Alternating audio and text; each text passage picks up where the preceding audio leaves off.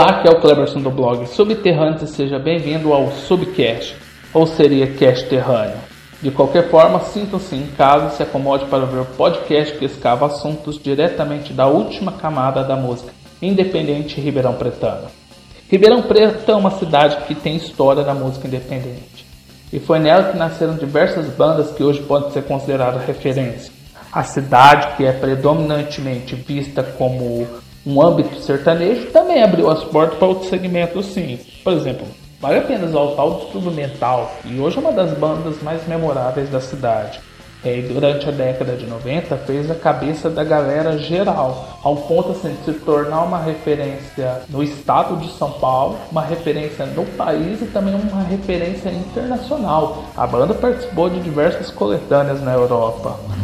Mas assim, eu não precisei ir muito longe para pegar referência, não. Atualmente a gente tem o Quilotones, que é prestigiada localmente. Ele fez parte da última virada cultural, se eu não me engano, e também fez parte do Festival Lollapalooza em 2017, que conseguiu chegar lá, né, através de um concurso e destacou entre outras bandas independentes. Mas assim, não adianta só falar de banda, né? Toda banda que se preze tem uma boa casa, e uma boa casa auxilia na trajetória dessa banda. É o pontapé inicial da banda, é o local onde ela toca.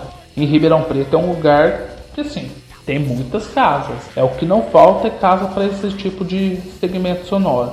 Seja eventos alternativos organizados por galera ou até shows específicos realizados pelas próprias casas.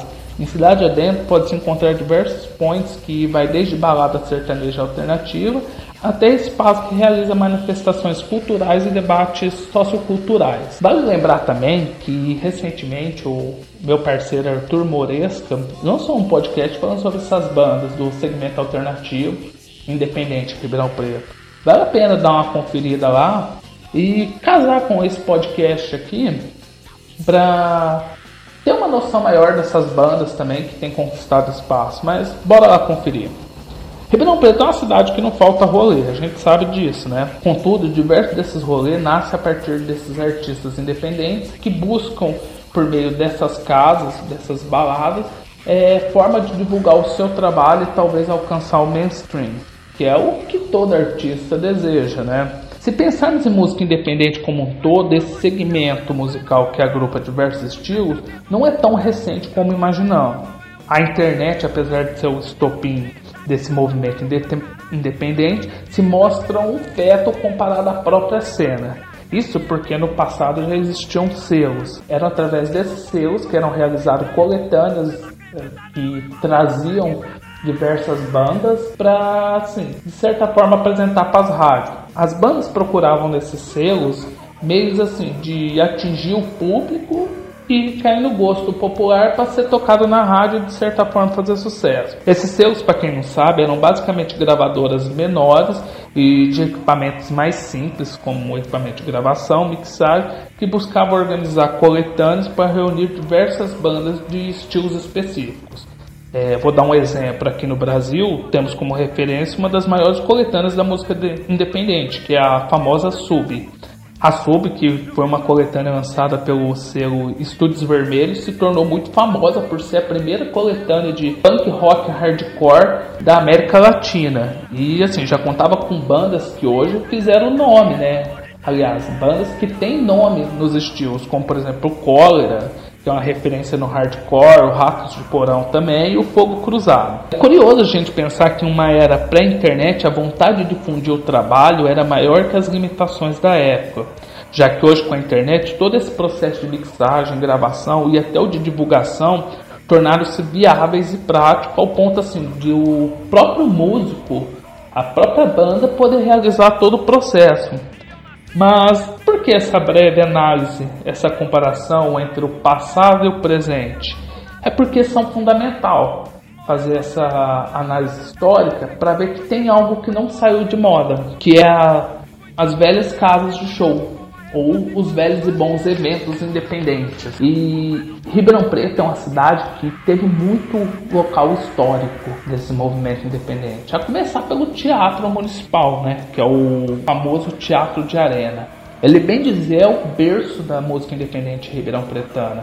O teatro foi inaugurado em 1969, mas aí passou por reformas, né? E foi reinaugurado em 1987 e trouxe diversas bandas de todo o Brasil para tocar nele. O Teatro Mágico, por exemplo, já tocou nele. Mas assim, é, dentro da cena local, existem shows históricos, como o famoso show que o Necrofobia realizou em 2012, se eu não me engano, e tudo era tão simbólico porque era sem um quilo de alimento não perecível e você tinha acesso a um festival incrível. Se tiver curiosidade, joga aí no YouTube é, Teatro de Arena Ribeirão Preto. Vai ter assim diversos fragmentos curtinhos de diversos shows que ocorreram na época era muito massa. Atualmente, Ribeirão Preto conta com uma diversidade de locais que, particularmente, criam segmentos bem específicos e atinge diversos públicos interessados. Por exemplo, se pensar na característica sertaneja da cidade, logo vem à cabeça locais como o RP House, Caipiras Country Bar, o Água Doce Cachaçaria, Contudo, se formos escolher um dos, desses locais para abordar, provavelmente a gente escolhe o Chess Pub. O Chess, entre os outros diversos locais de música sertaneja, é um dos mais peculiares. Isso porque a casa de show tem um ambiente que simula os antigos salões estadunidenses, o que cria um âmbito rústico e acolhedor. O Chess é uma das principais referências para os amantes da música sertaneja e atinge um público bem diversificado, que vai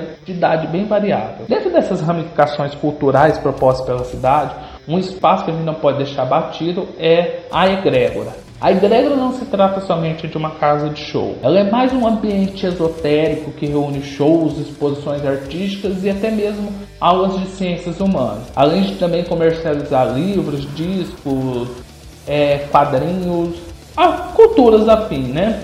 A Egrégora é definitivamente uma casa repleta de intensidade e é bem convidativa para segmento artístico. Porém, uma proposta que é semelhante a ela, mas se, se distancia um pouco, é o Armazém Baixada. É, o segmento do Armazém é para quem gosta de samba, rap, rap e MPB em geral também. É também um ótimo espaço, porque eles realizam diversas palestras e debates voltados para interesses socioculturais, é, assuntos políticos muito bom. O local em si é dotado de um charme único, o armazém da Baixada.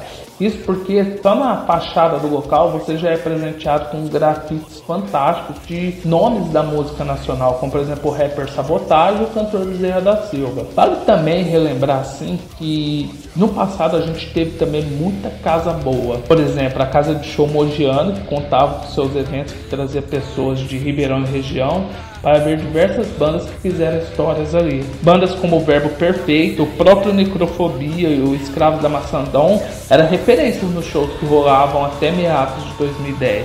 Além disso, também tivemos o finado Porão do Rock, que abria as portas assim para qualquer banda. Tipo, você não podia saber tocar nada, mas o porão deixava você tocar lá. Entre idas e vindas, né, porque nem o Mojane nem o porão existem mais, esses locais como a Chess Pub, a Egrégora e o Armazém da Baixada ainda se prontificam a se manter a cena independente viva e de certa forma auxiliar os músicos e bandas em suas carreiras. Chega até a dar uma saudade, né? Porque foram locais que marcaram. Mas aí, nós temos muitos locais ainda em Ribeirão Preto, como os três citados, que se prontificam a manter isso vivo. Então é isso aí. É, essa foi uma, bela, uma breve análise de três locais específicos que ainda tratam de música independente na cidade, mas se você procurar você vai achar muitos outros. Só lembrando que o Subterrâneos também está no YouTube e nas redes sociais. Siga nossa página no Facebook lá, coloca arroba Subterrâneos Ribeirão, no Subterrâneos Ribeirão, sem acento e acesse o link para nosso blog. Lá vai estar disponível o link para nosso blog. Então até a próxima. Valeu!